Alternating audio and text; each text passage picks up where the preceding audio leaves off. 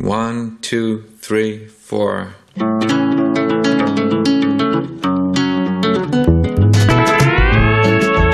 La Cultureta, Rubén Amón, Onda Cero.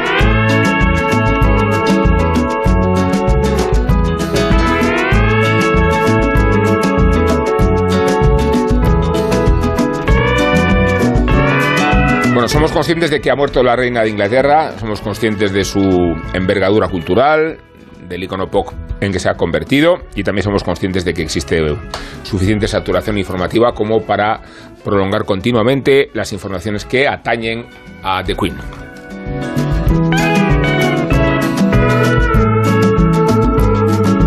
Y en cambio sí vamos a ocuparnos de, un debate que rara vez eh, concierne a la actividad política institucional. Le reprochamos a nuestros políticos que no se ocupan de la cultura. Y lo han hecho esta semana. Lo han hecho porque eh, unos y otros se han puesto a hablar con pasión sobre Gabriel García Márquez. qué bonito, ¿eh? qué bonito que por fin en la tribuna del Senado, qué bonito. Los principales artífices de nuestra política, el presidente del gobierno y el líder de la oposición, discutan, discutan sobre el otoño del patriarca. Imagino que no lo esperabais. No sé si esperabais al mismo tiempo, ahora os presento, no os preocupéis. No sé si os esperabais ese pasaje en que la ministra portavoz Rodríguez reclama a, a Núñez Fijo que retire con carácter inmediato la alusión que hizo al otoño del patriarca y a la analogía con Sánchez respecto a que para él la patria es un proyecto personal. Pronunciadas en el día eh, de ayer eh, por parte del señor eh, son indignas de cualquier responsable político en un Estado democrático. Y por tanto, lo que yo espero es que hoy, antes de que comience ese debate, le emplazo a que las retire, a que rectifique esas declaraciones que, como digo, no se corresponden con eh, la situación política en un país democrático como es el nuestro, como es España. Bueno, un poco sobreactuado a lo mejor este debate. Vamos a discutir sobre eh, la obra de García Márquez, eh, así brevemente. Eh, Guillermo Altares, ¿cómo estás? Hola, ¿qué tal? Buenas noches. A tu derecha, Isabel Vázquez. ¿Qué tal? ¿Cómo estáis Y a la derecha, Isabel Vázquez, Rosa del Monte. Hola, buenas noches. Y a la izquierda de Rosa del Monte, en este caso, No, a la derecha también, ¿no? derecha, todo, todo a la derecha. También lo diría más. Todo a la derecha. Sí, yo estaba, estaba pensando. Que tú lo digas. Sergio del Molino. ¿Qué tal? Muy buenas noches. Qué bonito, ¿no? Que, que, que por fin. todos ¿no? vayamos a la derecha, ¿no? No, que no. A este, a este paso vamos a las dictaduras caribeñas, ¿no? Pero Sí, no, con tanta derecha y tanta derecha. Pero, Se puede pero- ir desde cualquier lado, ¿eh? También. Qué hermoso, ¿no? Hermoso, ¿no? Eh, Yo me preguntaba el otro día cuánta gente, cuántos de nuestros políticos o de nuestros eh, compañeros han tenido que ir a Wikipedia corriendo para ver qué es esto, Pues era, qué es era- esto del otoño patriarca. Vamos a ver qué es esto. Que, era sí. un libro que le gustaba mucho a Felipe González, que era muy amigo de, de García Márquez y que presumía de haberlo leído en manuscrito antes de, de publicarse. Ah, sí. y, era, y no sé si eh, se ha visto hoy si lo leyó mm, con distancia o sintiéndose aludido en algunos aspectos, no lo sé, o sea, Sí. porque, porque es un eh, es verdad que es, que es uno, de, uno de los libros donde García Márquez eh, se muestra más, más contradictorio, porque él está fascinado por el poder y realmente está fascinado Castro, sí. por Castro, está verdaderamente fascinado, pero, pero, pero hace, es capaz de hacer un retrato que trasciende con mucho la, la banalidad de su fascinación. ¿no? A, lo mejor ya lo hemos discutido, no sé si os pasa con García Márquez, es un poco como con Germán Gese, de esos escritores que yo no quiero volver a leer. O sea, eh, Sí, lo leí, leí Cien años de soledad varias veces, es una novela que me encantó y quiero dejarla, quiero No, dejarla pero ahí. el otoño del patriarca yo me lo he leído relativamente- hace relativamente poco para, para por trabajo, por un, por, por, un- Por González. por, por- por Felipe González lo leí y aguanta bastante bien. Empecemos la promoción aguanta desde ya. bastante bien. No, Sí. no, joder. No, tiene razón, Hombre, ¿cómo Isabel. que no? Claro que No sé sí. si la Salió promoción. en la prensa, no es ningún secreto. No sé si la Claro, promoción, está pero sí comunicado. situar a oyente respecto porque Claro. tiene tan recientes Sergio Molino estas lecturas de García Márquez, su vinculación personal con, con Felipe González, eh, en concreto a propósito de, del otoño del patriarca, porque Sergio se ha ocupado de la figura de Felipe González y está a punto de publicar, eh, en coincidencia con las elecciones del 82, ¿no? Sí, por el aniversario. con el aniversario, un, Un tal González. un tal González. Así se llama el libro y cuéntanos, Sergio, eh, anticipa a nuestros oyentes las razones, las razones por las que tienen que adquirirlo. Eh, tiempo. es un libro buenísimo, buenísimo, buenísimo. Eh, a ver, eh, yo creo que es. eh, a ver, no, no, las razones. Eh, Sabes que a veces en la feria del libro te viene gente y te dice, ¿por qué debería comprar este libro? Digo, no lo sé. Yo no, lo sé. No sé por qué debería. Puedo decirle por qué lo he escrito. Eh, a ver, es un. Es, es, en realidad no es tanto un retrato de Felipe González, que lo es, como un relato novelado de, de, del- de los años de la democracia y de la consolidación de la democracia desde el 69 hasta, hasta el 97, ¿no? A través de la figura, a través de la figura de Felipe González y de, y de su inverosímil ascenso al poder y de su inverosímil eh, mantenimiento dentro del poder. Más inverosímil lo de Pedro Sánchez, ¿no? eh, hombre, sí, pues es claro, pe- pe- pero, pero de ese no me he ocupado todavía. De ese no- Pues De ya. ese, de ese me ocuparé. tiempo. pero el hecho de ser una- un abogado sevillano que, que Eh. de forma totalmente también eh, inesperada desde la ultraperiferia se hace con el, con el poder de un partido en el exilio que lo transforma y desde ese, po- desde ese partido que era irrelevante dentro de la propia oposición al, al franquismo también se convierte en, en- en una figura poderosísima, probablemente la figura política más poderosa, incluso más poderosa que Franco, yo sostengo, o sea, que ha tenido más poder real en sus manos que, que Franco y un poder legítimo, avalado evidentemente por las urnas y que Sí, protagoniza. eso- eso- eso que Una es puntualización importante. eso es importante porque, porque sus rivales no se lo concedían. quiero decir, eh, eh, eso ¿Por qué es. el 69? Me Creo que Porque esa el es la 60 respuesta. No, porque pero- el 69 es eh, cuando él cruza la muga eh, y se encuentra con los eh, con la dirección del PSOE en el exilio y, y lo desarma todo. O sea, ya, e irrumpe en un comité, empieza ya a hablar delante de Rodolfo Llopis, que era el secretario, el secretario general entonces, y de los exiliados, y, y lo pone todo patas arriba. Y ahí es cuando empieza la, la epopeya de, de Felipe ¿Ya González. era Isidoro? Eh, no, todavía no era Isidoro. Todavía Isidoro se lo pone Rodolfo Llopis. Me voy a contar el libro entero. No, pero, pero- pero es Bueno, pero eso está en la Wikipedia, lo guay es leerte. No, lo que iba a decir es que es verdad que García Claro. Márquez y por extensión el boom latinoamericano forma parte del Sí. bagaje cultural de esa. Pero García. Márquez del, del bagaje personal, Personal, porque, porque tenía Sí. una relación muy estrecha.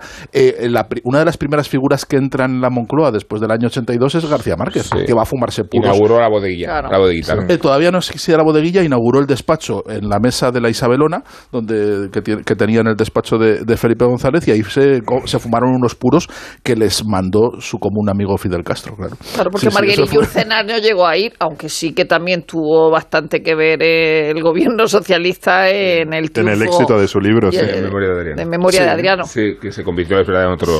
Sí. Mahler no tuvo tiempo de agradecerle a a Guerra, Guerra, su no. patrocinio porque había fallecido. Pero con- mira, es un tópico. ¿eh? Pero mira la distancia de, de- de pasar de un presidente amigo de García Márquez que podía hablar no solo con propiedad del otoño del patriarca, sino que había Claro. de partido con el propio autor, con el manuscrito, a este debate de, de, Es que, de- es que ese es el tema. de o sea, hemos dado, que por hemos visto en el Senado. hemos ¿no? dado por hecho que, eh, y de esto hemos hablado bastante esta semana, que Núñez Feijóo eh, eh, citaba el otoño del patriarca como, como algo que, que, que- que- que, digamos que había, o sea, que sabía de qué estaba hablando. Y yo creo que ha hecho, ha cogido eh, por los pelos una, una expresión que le ha venido eh, y casi, casi caída, sin, sin, sin Sí, tener en cuenta, tota- frase no, hecha. sin tener en cuenta, sí, en gran Por medida, supuesto. sí, Por lo menos sin no tener en a cuenta Kant. lo que estaba, con claro, el lío lo que ese estaba, que se hicieron con Kant. Con Lo precisamente. con Alsina. Rivera y, y Iglesias, ¿no? Sí. Que, que no terminaban de, Pero yo ese- de encontrar Sergio- una obra, Una obra de Kant. pese Sí. a fascinarles a ambos. y, y- y por, y- Uno no lo había leído y La- el otro no sabía. Dijo la crítica de la razón, como era. eh, no, no, No, no, hay era- crítica de razón pura y crítica de razón práctica, no, pero eh, Iglesias dijo un título distinto. Sí. Eh, un título Sí, nuevo no que a lo recuerdo, mejor pero era- un- era muy vergonzoso. Sí, era muy Oye. Sergio, yo quería preguntarte como gran experto. eh, Ojo, o sea, eh, atención. Sobre- ahora que estamos hablando de lo que lee el gobierno, lo que se cree que lee el gobierno, por ejemplo, Isabel Rodríguez es que ha leído ya, ¿eh? esas cosas, ¿no? Total. Eh, eh, que tú como experto lector, eh, ¿qué opinas de que Yolanda Díaz haya leído 12 libros en 15 días? Joder. 12 libros en 15 días. ¿Lo ha dicho? Pues hombre, es posible, es posible. Yo conozco a gente que se puede leer 12 libros en 15 días, pero desde luego renunciando a la actividad de- y a la agenda de...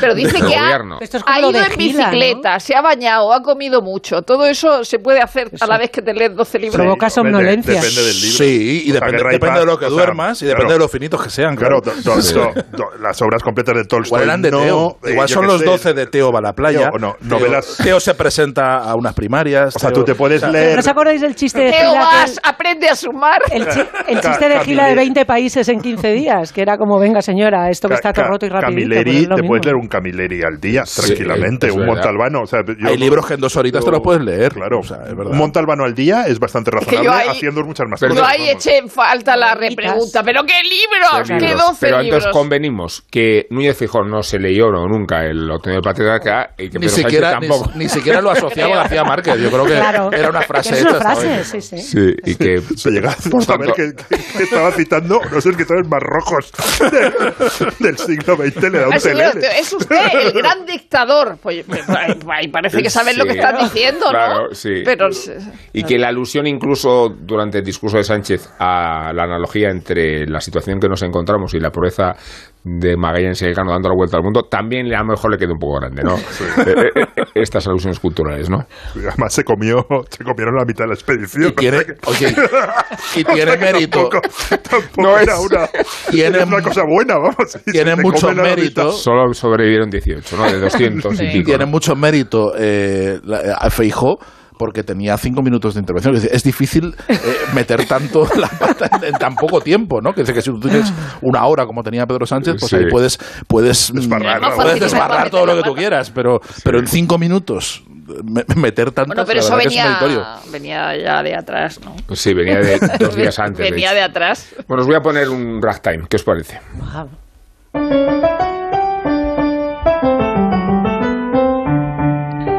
Bueno, queda apenas una semana, pero todavía parezco un vendedor de crecederos. Sigue abierto el garaje de Frank Gehry que le ha abierto al colega Norman Foster. O sea que la sede bilbaína del Guggenheim aloja la colección de coches del arquitecto británico, 11 obras de arte sobre ruedas que comparten el hangar con otros magníficos ejemplares de la automoción y que permanecen aparcados, ya digo, hasta el 18 de septiembre para estupefacción de los visitantes.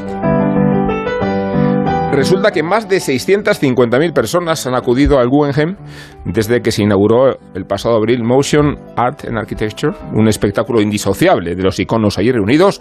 Os cito, el primer coche de la historia, que es de 1886, el escarabajo, el Austin Martin de James Bond y el Fórmula 1 de Hamilton, pero también concebido en el contexto del diseño y de las artes plásticas. Lo demuestra la significación de Marinetti y la dimensión visionaria que el maestro italiano del futurismo atribuyó a la irrupción revolucionaria de los coches en las calles y en la cotidianidad. Un automóvil rugiente que parece correr como la metralla es más bello que la victoria de Samotracia. Expone el Guggenheim las pinturas de Marinetti y otorga la razón al maestro respecto a la belleza de los coches reunidos. Ninguno tan exuberante, ya os lo digo, como el de Light tipo 165, que no forma parte de la colección de Foster, sino de la Moulin Automotive Museum. Lo concibió en 1939 el ingeniero francés Émile Delay y solo existe un ejemplar, de tal manera que la belleza y la excepcionalidad del auto lo convierten en una asombrosa escultura.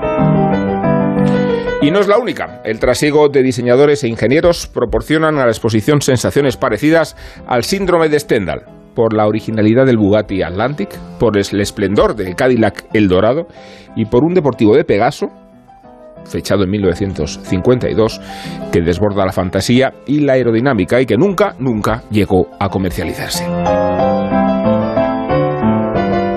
Bueno, la singularidad de los modelos explica el interés de la exposición, pero el Guggenheim también es sensible a los modelos populares que merecen un homenaje entre las razones sentimentales y las estéticas. El Mini, por ejemplo. Por ejemplo, el 600 y, por ejemplo, la furgoneta hippie Volkswagen, cuyas formas rectilíneas contradicen el obsesivo esfuerzo aerodinámico que caracteriza el recorrido por el garaje del Guggenheim.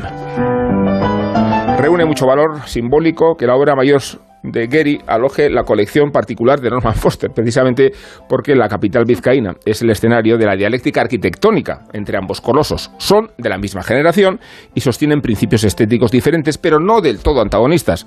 La distorsión formal de Gehry cohabita en Bilbao con el diseño de las marquesinas del metro de Foster, los Fosteritos, como se los conoce en la ciudad.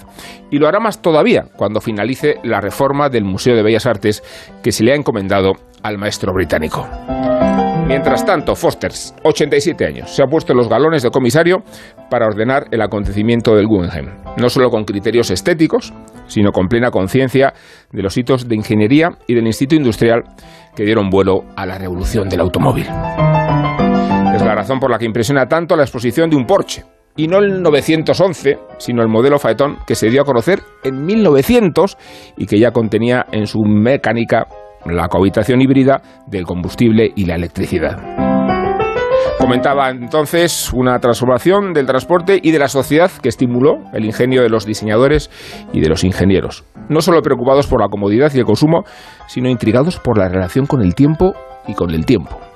Y con el viento. Lo demuestra el Mercedes con que Hamilton compitió en 2020. Negro y largo, pero sobre todo evanescente. El coche desaparece, como si se hubiera mimetizado con el aire.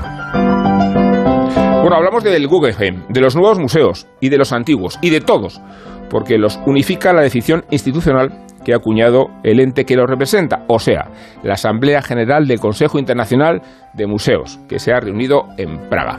La nueva definición de museo se acordó con 487 votos a favor, quiere decir que un 92% y 23 en contra. Y la principal novedad consiste en que por primera vez se incluyen referencias a la inclusividad, a la accesibilidad, a la sostenibilidad y a la ética.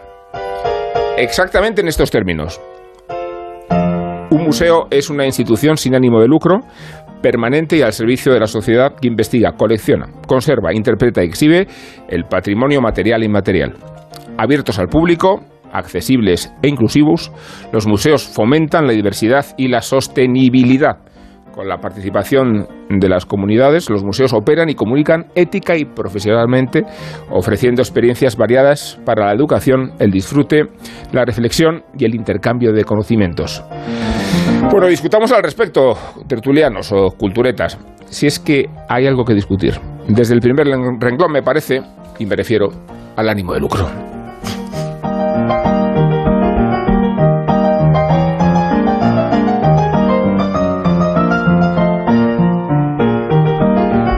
El primer reglón, eh, porque creo que un museo no tiene por qué avergonzarse de tener ánimo de lucro. ¿Cómo lo veis? Eh, o sea, lo, interesante de esa definición, que mientras la leías, la, la, tenía yo copiada aquí, la estaba leyendo también, porque hay que leerla varias veces para enterarte lo que quiere decir.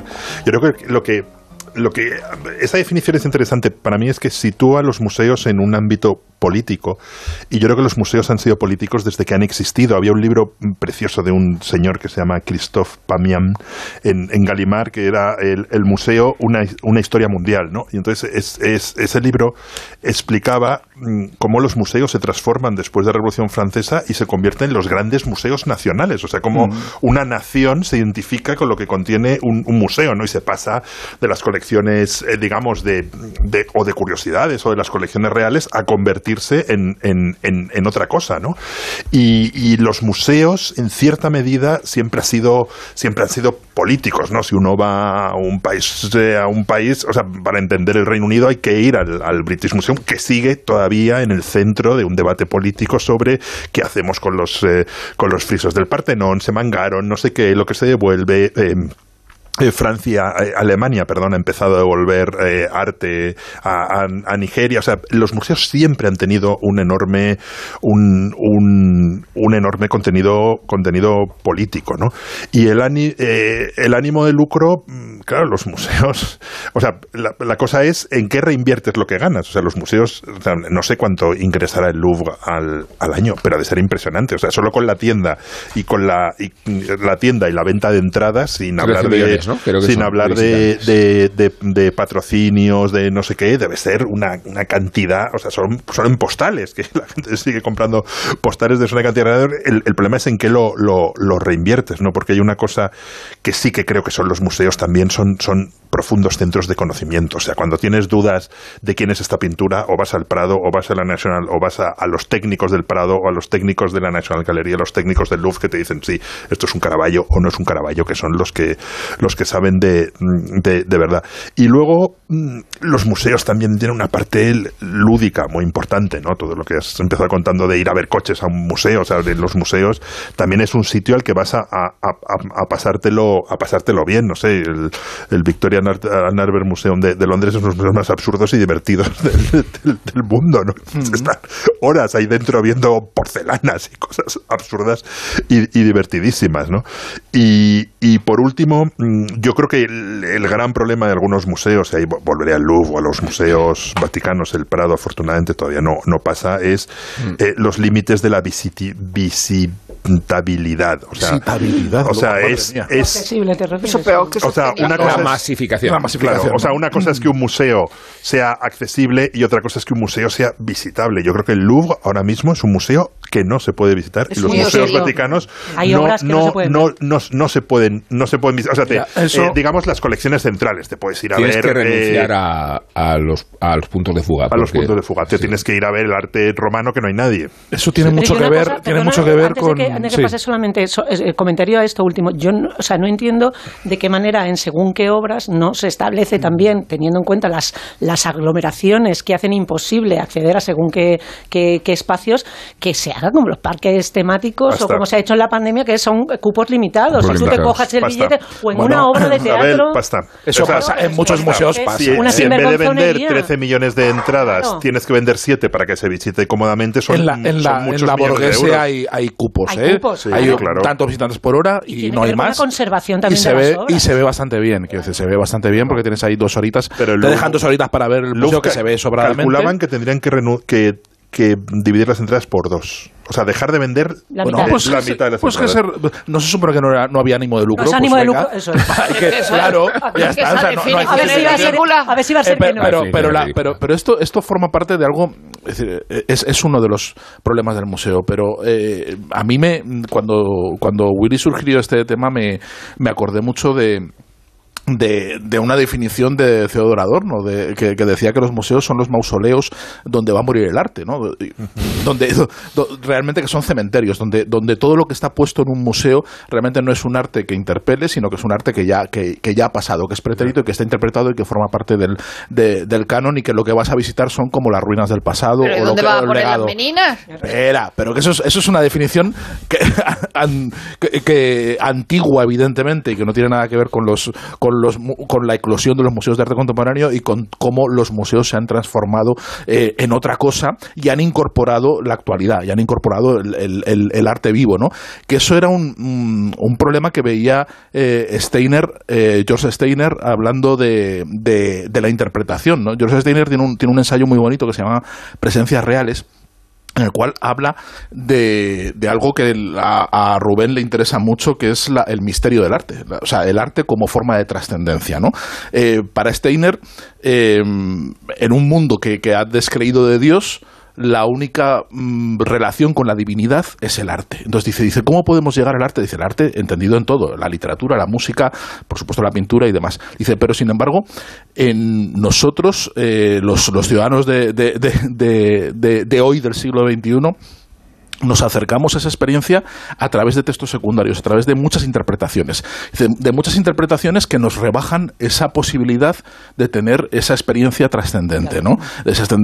Nos llega, eh, no- no- no- nos llega eh, cualquier texto del pasado, Shakespeare, cualquier eh, Homero, comentado, hipercomentado, hiperinterpretado, dice, y es imposible que alcancemos esa eh, experiencia religiosa del arte, porque ya nos la dan muy mediada y nos la dan como domesticada. Y los museos serían parte de esa domesticación. Es decir, es posible alcanzar ese síndrome de Stendhal, o sea, esa, esa, eh, eh, esa conciencia de lo trascendente en un museo lleno de gente expectorando, de turistas eh, japoneses haciéndose fotos y selfies. y tal. Es, es, se puede, a pesar de que el museo tiene un es que no es carácter de templo, no, Claro, es que no es necesario, Pero el es que tema, ya- el te- el tema pero, pero va, va mucho más allá, ya no solo de la experiencia de, de- de que haya gente o no haya gente, sino que lo- los museos, sobre todo, se han convertido en grandes interpretadores. Es decir, ponen en contexto, no, no ponen solo las obras, te dicen, te explican. Y, y va cambiando porque el pasado es lo, lo que más cambia, va transformándose constantemente, eh, te van eh, interpretando ese legado eh, cuando es legado, cuando es pasado, y, y el presente, cuando son eh, obras del presente, te lo van situando en un contexto y en unas claves de interpretación de las que no puedes escapar. O sea, no puedes tener la misma experiencia que, que, que, que se supone que buscaba el, el, artista en su contexto. ¿no?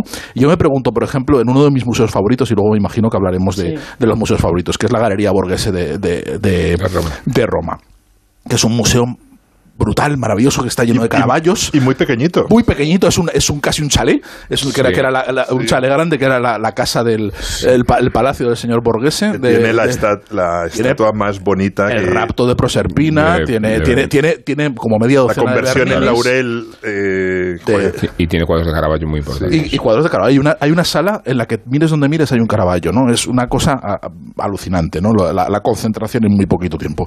Eh, y a, pesar de que está todo muy bien medido, a pesar de que se disfruta mucho, a pesar de que sales emocionado de, de la Galería Borghese, te preguntas, ¿yo puedo tener la misma relación que tenía el señor Borghese cuando se montó todo, todo esto y cuando encargó a Bernini y él estaba, esto era su casa, y atizaba un poco, llegaba de, llegaba de sus conjuras en el Vaticano y, llegaba a su casa por la noche, atizaba un poco el fuego, eh, se- se- pe- pedía que le sirvieran un chocolate o lo que fuera y se ponía ahí a contemplar el rapto de Proserpina en, en, un contexto donde él podía mm, alcanzar una experiencia que tú nunca vas a alcanzar en un museo, ¿no? Que, que- que por- porque en el museo ya tienes mucha interpretación y tienes mucho contexto. No, no vas a tener esa relación no mediada con la obra de arte, ¿no?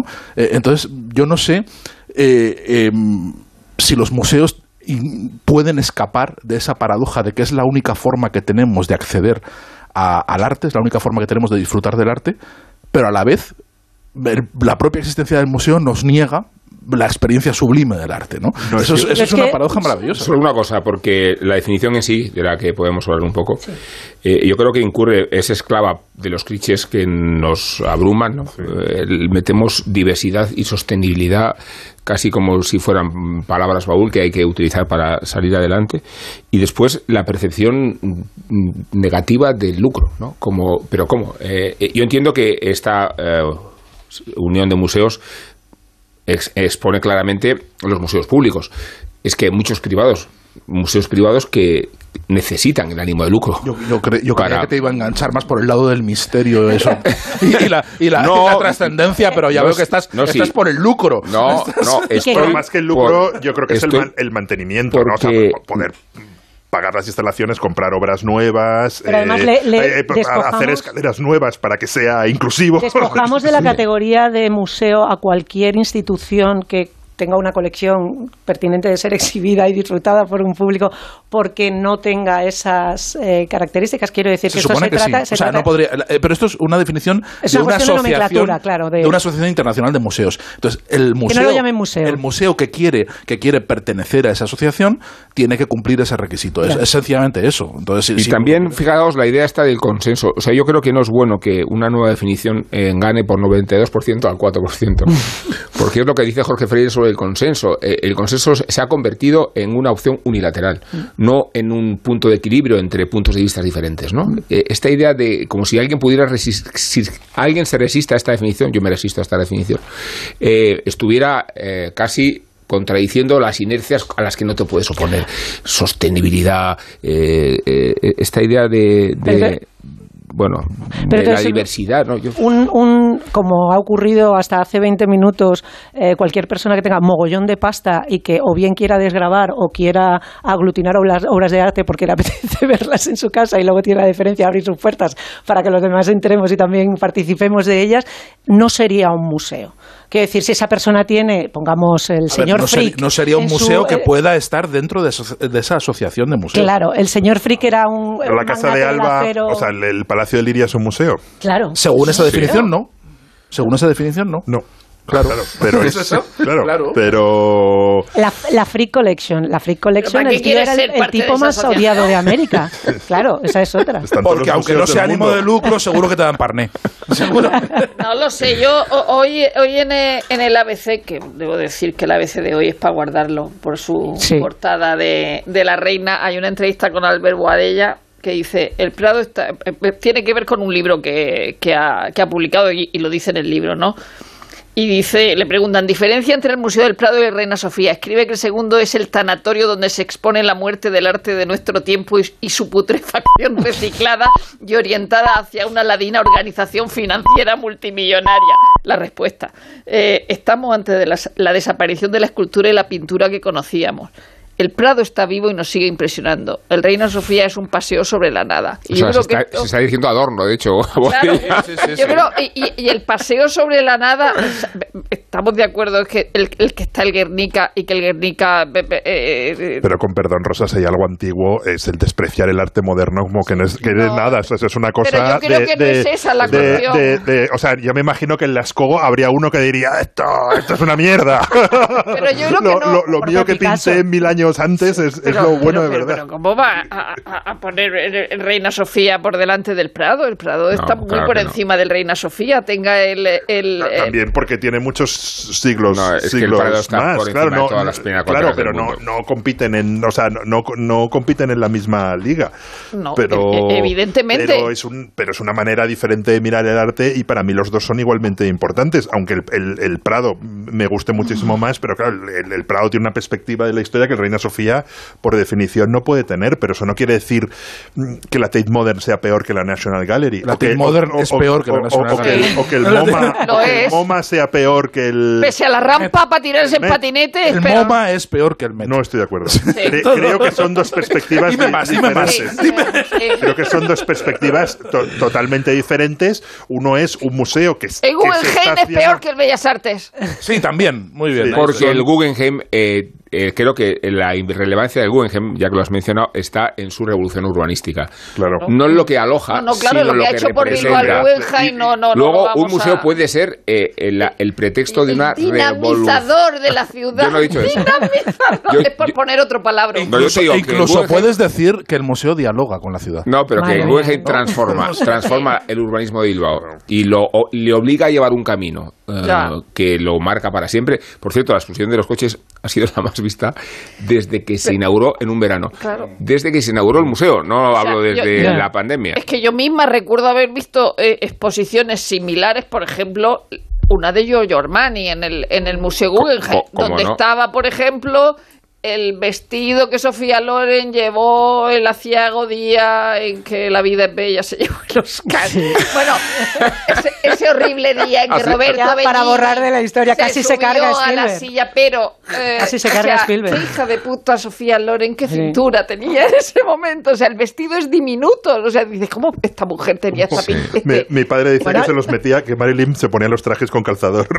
No, no, pues estaba Sofía Loren delgadísima en ese momento. Y es verdad que, que- que los museos han cambiado, lógicamente, y que y- y- el que era mecenas en el Renacimiento ahora es patrono en el Metropolitan. Sí. Es decir, en lugar de pagar al pintor, paga al museo. Y, y sabemos que el Metropolitan tiene cosas extraordinarias y luego tiene un día en que se lo deja a Ana Wintour para que lo llene de mamarrachos andantes. el Prado se está salvando. Eh, este año hemos tenido la cena de la cumbre de la OTAN De la OTAN, sí. que ha sido lo único que ha habido así un poco de vamos a sacar el Prado. En ese sentido yo tengo envidia de Pedro Sánchez, pues si yo fuera Pedro Sánchez también habría sacado el Prado y- Sí, y, y no puesto a la gente No, la a ir a... visita, la No visita que hicimos en la Rosa. cultureta. Claro, De los Eso es un- una de las cosas. Hicimos una visita sí. del Prado vacío que fue de los. No, ¿Ves? pero- No, pero yo, que yo- me yo da- me lo he perdido, ¿ves? Pero eso va... momentos más boni- yo en, el- Bonitos. Prado en la maravilla. tengo una visita Al Prado una, una tarde de un miércoles que fui al Prado mm, el año pasado y fue una visita no sé por qué súper emocionante me acuerdo sobre todo con Sí. la, la, la capilla de los de, de los la capilla románica de- Sí. Y, y la visita que hicimos con la cultureta Pero me refiero a la envidia de invitar a cenar a la gente al Prado. Sí, claro, eso sí. Es usarlo de forma casi patrimonial, ¿no? El- Claro. el- Sí, el- está en mi Mira, casa. hay, eh, pero pero eso, eso engancha con lo, con, con lo que decía siempre todos. Yo, no- yo esa visita no la hice, No la cabrones. hiciste. Cabrones. No porque porque no, me- no me- no se podía salir uno de la Es provincia. verdad. No podía. Eh, particularmente Aragón, ¿no? Estabais Sí, estábamos ahí bloqueados. bloqueados y no había, Sí. había unos gendarmes con cachirulo que no me dejaban salir. Y. y me la perdí, pero todos hemos tenido eh, experiencias de, de, ver museos, pues el, lunes que es el día de cierre y a lo mejor tienes que, eh, yo, yo, que he trabajado alguna vez con, con, con, el Thyssen o con algún museo y te, y te lo enseñan el lunes, te enseñan el museo eh, y claro, la, la, experiencia es totalmente distinta, no tiene nada que ver y todos recordáis y, y, que recuerdes que, que ver el, el, Prado a solas habla de, de cómo los museos imposibilitan la, en buena medida el Pero aún así el Prado es más visitable que el Louvre o la Nacional. Sí, sí, a ver, sí, es cuestión de grados. Pero lo que, lo que planteo es la, cuestión de la paradoja, es decir, que, que, que, solo podemos ver el arte a través del museo y, el, y, y la propia esencia del museo eh, impide que, que, el, arte llegue como tiene que llegar. Pero contradiciendo esa paradoja en la que tú insistes, eh, yo y, llevándolo un poco al tema de las preferencias, eh, a mí evidentemente ver el Prado a solas pues fue un privilegio que nunca voy a agradecer suficiente y, y cualquier pinacoteca comparable o cualquier museo de, de primera de primer nivel o sea, se cuentan entre, entre mis preferidos. Pero sin embargo tengo una, una querencia por los por esos museos que son casas, por eso es que, necesitas también ver en contexto y que en gran medida eh, no solamente te cuentan la experiencia de la obra de arte en sí, sino la narración del personaje que aglutina esas, esas obras de arte. A mí esa, sí, pero esa historia me gusta disfrutarla también y es parte de la experiencia. Los llaman casas museo, pero en realidad son casas. Eh, sí, pero me refiero, no, me refiero a galerías de arte que, Otro museo extraordinario de Roma es la Galería Doria Panfili, que vuelve a reproducir las condiciones de un palacio romano con una colección impresionante, entre las que se aloja, por cierto, y ahí sí que que hacer el beneficios. de Porque que creo que te cobran como 30 euros por eso, es un disparate. Lo No sé, y luego el, el, Museo Polvoriento, por ejemplo, este verano en, en, en, en Ferrara eh, fuimos al, al, Museo Arqueológico de, de, Ferrara, naturalmente no había nadie, y es maravilloso. O sea, es tienen una colección eh, de objetos y cerámicas y joyas etruscas, joyas que vamos, podías ponerte, eh, o sea, perfectas de, ámbar, de, ámbar, que, o sea, de ámbar. Y una serie de cerámicas etruscas y de, y de sarcófagos etruscos de una de un no me acuerdo cómo se llama, es un yacimiento etrusco importantísimo en el en el Po que se llevó toda Ferrara, que era te quedas boquiabierto. Y no había no había absolutamente nadie y era un museo Pero cómo va a haber alguien que era cerámica etrusca? Un, poco triste, era un museo un poco triste y, absolutamente es como la cultureta, ¿no? ¿Quién, va a ir un, ¿Quién va a ir a un programa que habla de museos. Pero ese eh, Museo Polvoriento es... Eh, yo hace ya unos años que no he ido a Egipto. Quiero decir que no he ido al nuevo Museo de las Pirámides. El antiguo pero el antiguo es, es un almacén. O sea, eso era un almacén, unos baños repugnantes. O sea, era un sitio que no merecía ni el nombre de museo. los dos museos polvorientos que he visitado de verdad es el, el, museo el museo de Bagdad después de los saqueos.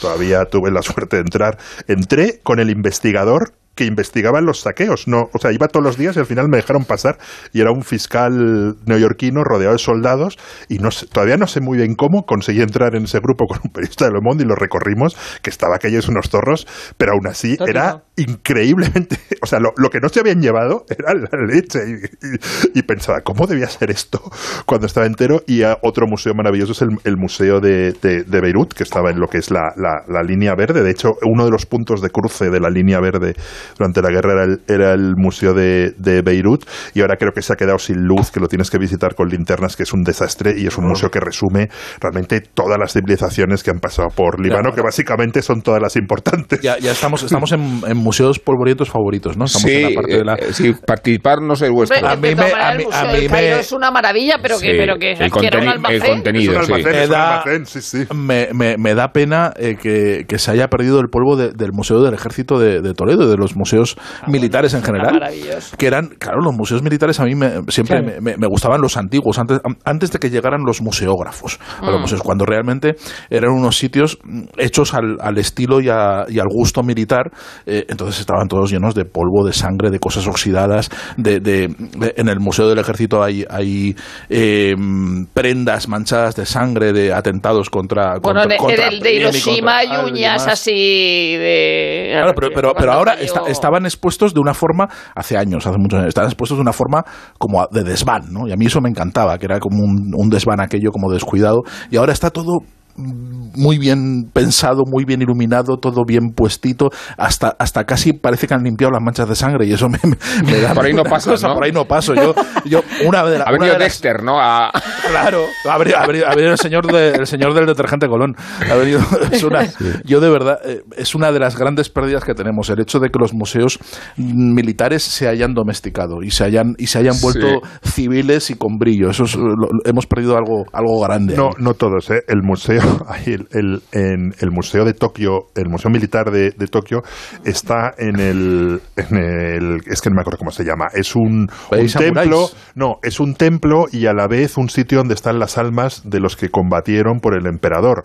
Eh, la mitad son criminales de guerra y cada vez que un primer ministro japonés va, va ahí, está a punto, Corea, Corea y China están a punto de declarar la, la- la guerra a Japón. O sea, es que no me acuerdo cómo se llama, pero realmente se montan unos pollos descomunales cada vez que alguien va ahí. Y ahí está el Museo Militar de Japón, que es una cosa in- increíble porque es la visión. eh, totalmente imperial japonesa, o sea, ahí eh, las, las matanzas en China, Manchuria, no sé qué, todo son como pe- pequeños pies de eh, pies de página y es un museo realmente in- increíble porque es como de, de- de un mundo que es un museo que refleja un mundo que no existe y a la vez un mundo que existe, que es como, eh, digamos, los aliados después de la Segunda Guerra Mundial dijeron a Japón, bueno, con tal de que esto no sea comunista como China, que hagan lo que les dé la gana con su pasado y que tengan, y que tengan su museo. Pero es lo que dices tú, es un museo militar a la antigua usanza.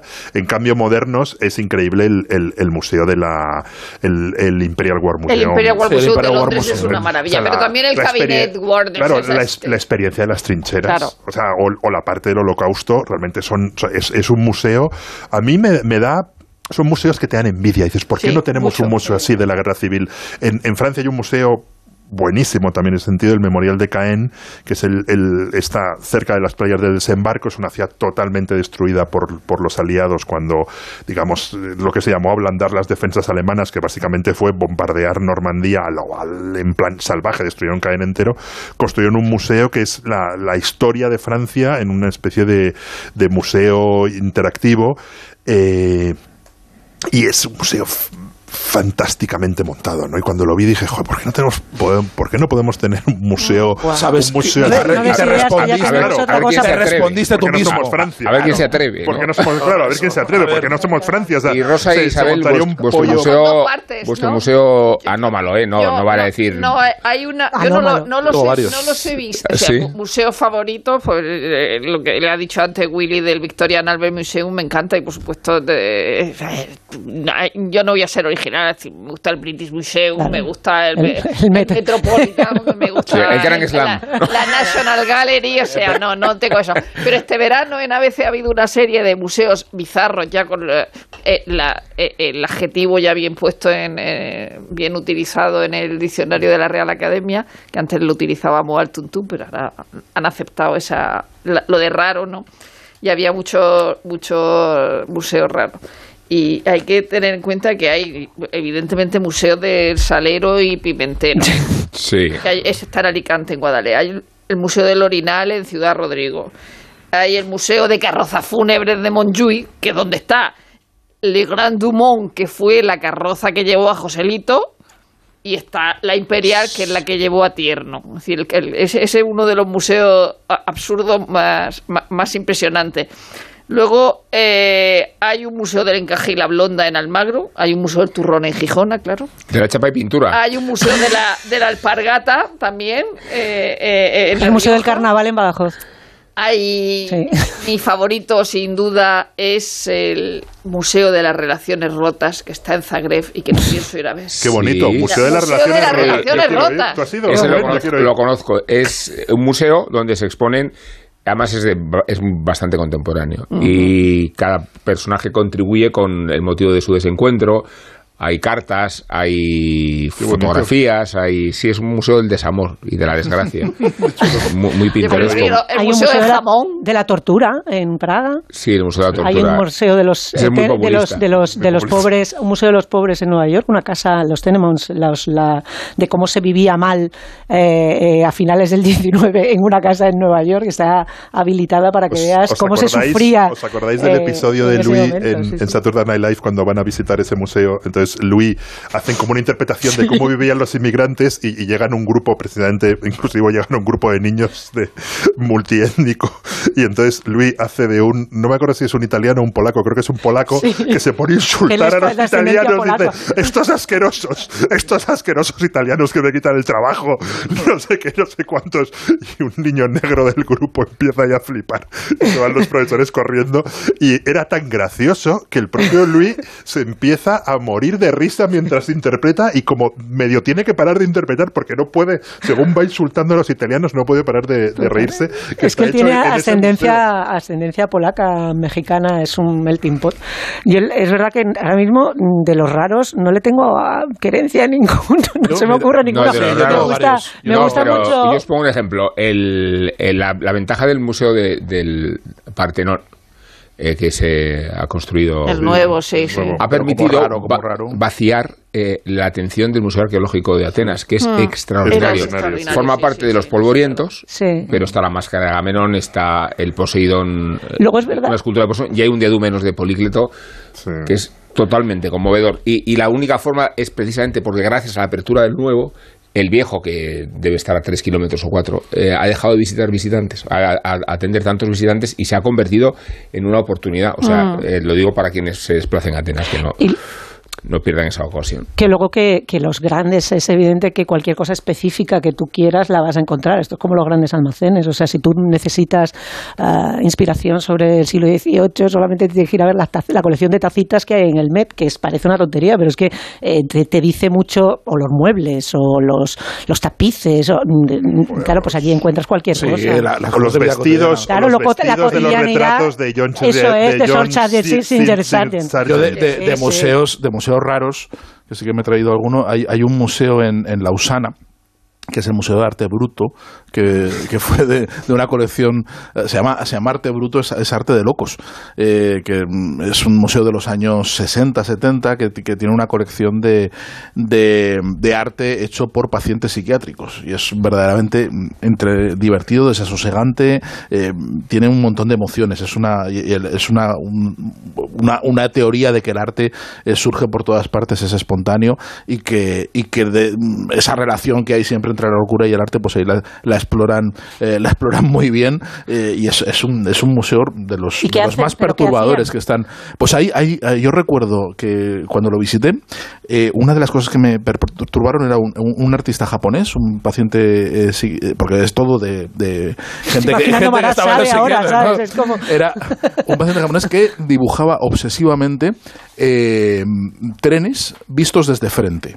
O sea, como el si frontal de los trenes. Específico, ¿eh? Hechos huella. Entonces, entonces eran, era como, como ver, como ver lo de mm, el resplandor eh, cuando, la- cuando está escribiendo la, la frase constantemente Ya- ya- durante ya- varias. Sí. Es, es eso con todo el rato, Ya- todo el rato repetido. Yayoi. Kusama, la artista esta japonesa que hace, que tiene su propio museo en, en Tokio, que hace con muchas cosas con círculos, yo creo que vive en, vi- vive en un psiquiátrico, que ya debe ser Probable- como la, y probable que haya- la y Inglaterra. que probable que tenga obra que, que tenga obra en. Lausana porque está, es muy completo el museo Eh, hay un, un- uno que no es que no es un museo que es un chiste que es el cementerio de arte de Morille que está es un pueblito que está al lado de Salamanca que es de un artista que se dedica a enterrar obras de arte o sea las, las, las obras están enterradas eh, son como tumbas porque él como dice que los museos honra el hecho de que los museos es donde el arte muere pues él los en- lo entierra directamente y ahí entre en- entre las cosas que están enterradas están los rollos de una los rollos eh, el, el copión de una de una película de, de Rodrigo Cortés está ahí enterrado ¿Sí? Sí sí sí Buriet. Buriet.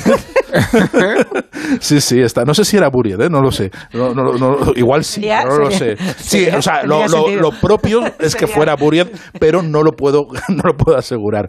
Eh, y, y luego de, de- de museos que no son raros, pero sí que son muy divertidos de ver, y creo que es el lugar del mundo donde mayor concentración de, de grandes museos hay, que es el National Mall de Washington, donde están todos los museos nacionales y están los museos clásicos. Todos tal. los Smithsonian. Pero hay dos, está, ahí están los Smithsonian y, y a, a- a mí me gustan dos, que es el de, especialmente el del aire y el espacio, que tiene Ah. el espíritu de San Luis, que lo puedes, Sí. lo Qué puedes bueno. ver. Sí. Y, Maravilloso. Ese me encanta. y uno de los mejores museos do- donde, donde se ve la visión americana de la cultura, que es mm, en ese sentido mucho más desenfadada que la europea, que es el Museo Nacional de Historia Americana, que tiene un apartado enorme dedicado a la cultura pop y a las artes televisivas. ¿no? Y ahí están, Ahí están expuestas las eh, los zapatitos rojos de Dorothy de la película, está expuesto un R2 eh, de 2, está, hay, hay un montón de cosas de Star Trek, hay, o sea, hay- en es, es ese una, es un museo vi una escena maravillosa que es un grupo de Amish visitando ese museo. Bueno, o yo sea vi que de repente bueno. van, van a la capital, que pueden ir en tren, y van a la capital a ver sus museos e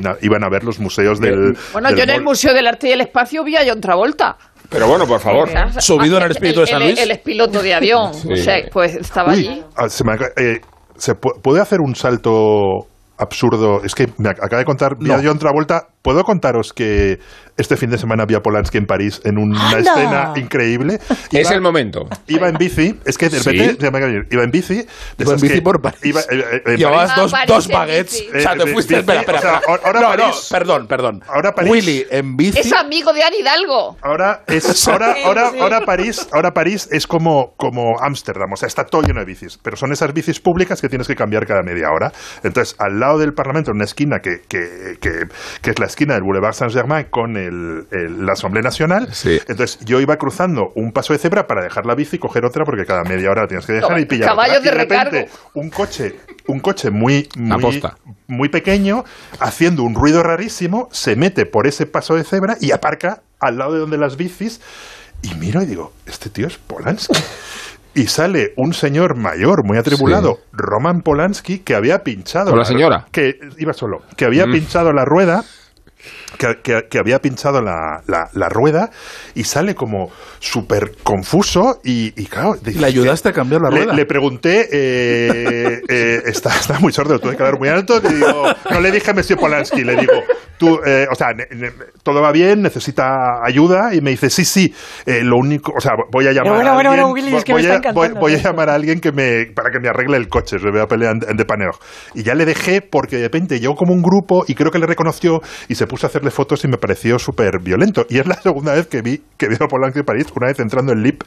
Eh, La digo, de digo, Saint-Germain. digo, bueno, Sí. aquí de vez Siempre en la misma cuando- calle, aquí- todo, aquí- Willy, ¿eh? ¿Qué aquí- pasa? Aquí, aquí de vez en cuando sí- siguen viniendo personajes famosos, aunque está muy turistizado. Entramos en la brasserie y en la Sí. primera mesa estaban Es Polanski. Es que realmente estaba apostado en la esquina historia del, del coche, del coche pinchado, del coche pinchado y Polanski, es que per- per- perdonar que he hecho esto, se, se me ha ocurrido con la bueno. No, pues se me está muy bien. Es una historia. Es una historia preciosa. De, Muy de hecho, supera cultureta. ya la de la cocina de Kubrick. Eh, bueno, hagamos un poco de populismo, porque no porque Venegas sea un populista, sino porque en este programa de éxito, eh, pese a su bajísima audiencia, nos ocupamos también del deporte y lo hacemos con el buen criterio de, Miguel Venegas, que se va a ocupar de fútbol en tiempos de guerra, eh, de una guerra cualquiera, no, de la de Ucrania.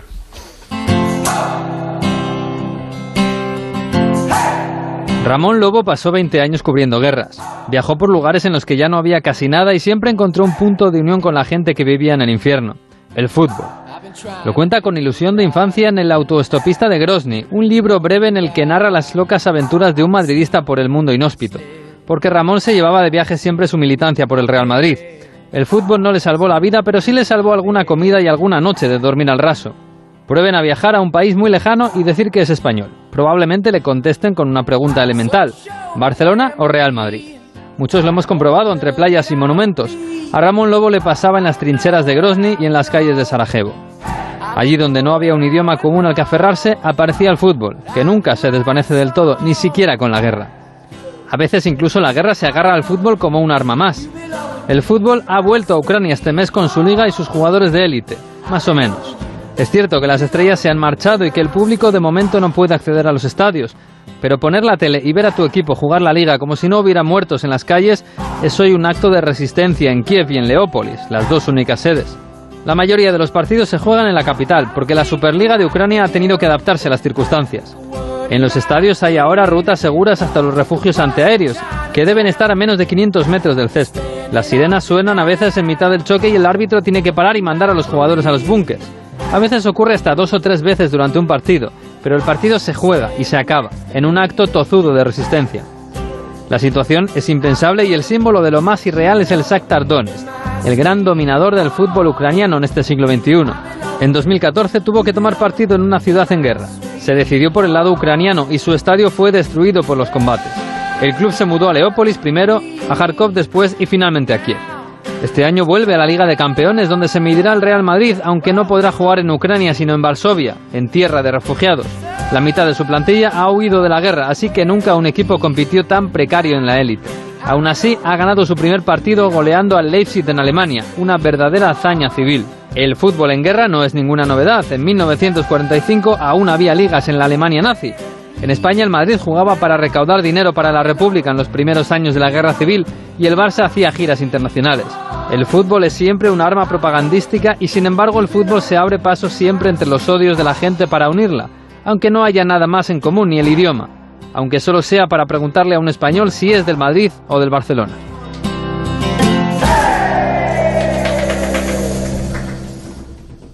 Volverás de tus vacaciones con imanes para la nevera, postalitas que guardarás en un cajón para no volver a verlas nunca más y pareos que no vas a ponerte en Navidad. ¿Y de verdad vas a volver sin tu cupón extra de Navidad de la 11? Estas vacaciones no te olvides de comprar tu cupón extra de Navidad de la 11. Ya está a la venta con 75 premios de 400.000 euros y más de 910.000 cupones premiados. Compra ahora tu cupón extra de Navidad de la 11. A todos los que jugáis a la 11, bien jugado. Juega responsablemente y solo si eres mayor de edad. En Onda Cero, La Cultureta.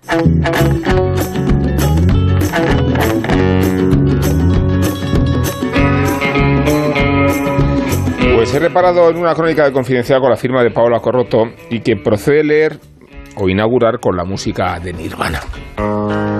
Se me ha acabado la pasión y recordad que es mejor quemarse que apagarse lentamente paz, amor y comprensión.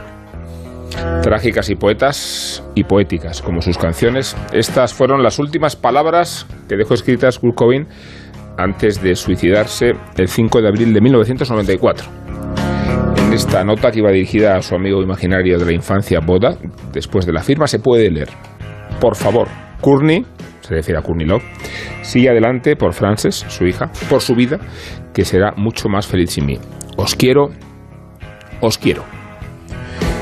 Bueno, cuentan que alguien añadió eso más tarde, ese final, porque según expertos en grafología, la letra de su último párrafo no coincide con el resto de la nota. Algo que como poco es bastante feo y que es un dato más en la nebulosa de este suicidio, quizás el más generacional y recordado de las últimas décadas dentro del panorama planetario cultural. Porque antes que Cobain tomaron esta decisión, JF se puso las botas, Ian Curtis, Sid Vicious, actrices como Jan Seberg y una multitud de escritores, entre los que vamos a citar a Anne Sexton, Alejandra Pizarnik, Paul Lafargue, Laura Marx, Stefan Zweig, claro, Cesare Pavese, Walter Benjamin, Emilio Salgari, Mayakovsky. La lista, ya lo ven, de suicidas artistas es grande y todos ellos dejaron una nota, más larga o más corta, más dramática o incluso humorística. Y eso sí, en todas se dirigen a alguien con amor, con dolor o con despecho. Las hay están un poco pasivo-agresivas, como la que dejó Virginia Woolf a su marido Leonard. Dice así, si alguien pudiera haberme salvado, habría sido tú. No me queda nada excepto la certeza de tu bondad. Después de eso, unas cuantas piedras en los bolsillos y al río.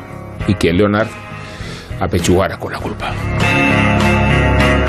Estos textos los ha recopilado el dramaturgo y escritor Marc Ayas en Notas de Suicidio, un volumen que publica La Uña Rota y que ante todo habla de esto de quitarse la vida como un acto libre y respetable. Parte de la obra de teatro, Suicide Notes, que escribió junto a David, David G. Torres, estrenada en 2019 y que ya intentaba despojar el suicidio del tabú mirándolo desde otras perspectivas. Hay quien se despide con todo el amor del mundo, como hace Anne Sexton, quien en un texto muy bonito le cuenta a su hija, Linda, lo que va a hacer y le insiste en que no se sienta mal, puesto que no es su culpa. Luego están las notas que quedan graciosas, como la del escritor Hunter Thompson, que hizo un testimonio casi como un poema. Siempre me estoy quejando, ya no soy divertido para nadie. Te estás volviendo codicioso, actúa como el viejo que eres y relájate, no va a doler. Lo que sí rezuman en todos estos textos de despedida es un cierto acto exhibicionista y narcisista por parte del suicida. Si uno lo hace, que se sepa.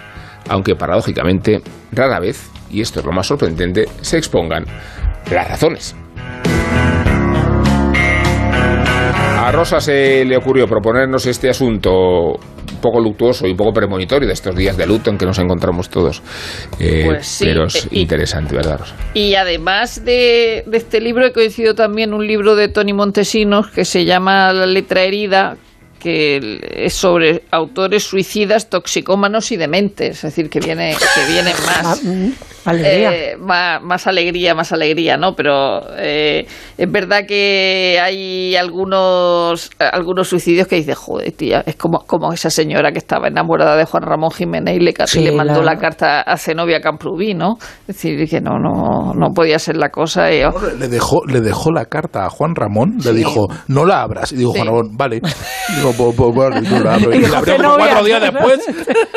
Pero esa historia es súper truculenta, porque también la historia con. Zenobia es muy tremenda. Es tremenda. Y, y luego está el caso curioso de Emilio Salgari, porque es decir, que Mishima se montara un espectáculo para hacerse el Araquiri y secuestrar a un general desde el, desde el balcón, dijera viva el imperio y, y se hiciera el Araquiri y luego hubiera consentido la decapitación y todo, pero que Emilio Salgari se hiciera el Araquiri y decir, pero tío, que eres italiano. ¿Qué coño haces haciéndote el Araquiri, no? Y Sí. dejó, y dejó, y dejó tres notas. Es decir, fíjate, en eso coincide con Dalida. Dalida se, se, se acabó suicidando. Además, Dalida tiene una historia en la que un novio que participa en el sesenta y pico en el, en el, en el Festival de San Remo se suicida y, y ella lo encuentra se- en la, en la habitación, ¿no? Y es una especie de suicidio protesta, ¿no? Es decir, porque, por cómo lo había tratado el público, porque no pasa de la primera, de la primera ronda y luego Dalida se, se suicida eh, to- eh, en la cama, es decir, se- tomándose algo y, y un whisky y, y deja tres notas, tres notas de, de despedida, la única que se conoce es la de, la de, la, la de los eh, seguidores, que bueno, que ya no puedo más, me, me, me voy, ¿no?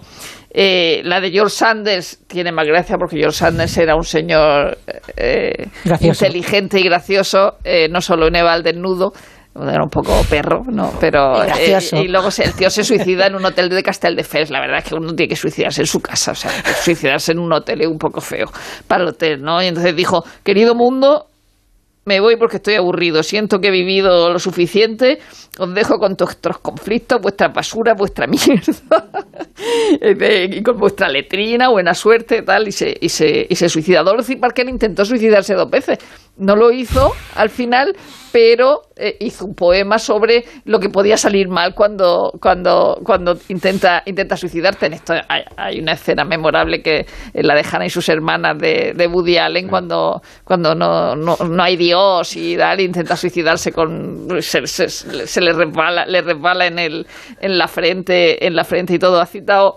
a, a, a Anne Sexton, a mí, aunque esto no tenga gracia, a mí siempre me ha hecho mucha gracia, dos cosas.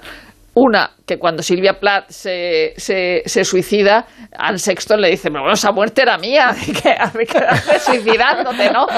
Dice que, que me tocaba a mí, y luego ella lo hace eh, eh, con, eh, metiéndose en el coche con, y, con el, y con el gas. Como se, se- como, Como sí, como se, se, se suicida. Y luego una cosa muy graciosa también, eh, eh, siempre me ha parecido esa, ese reportaje que tanto se criticó del Cosmopolitan cuando eran escritoras y sus, o sea, lo que vestían y su modo de vida y tal.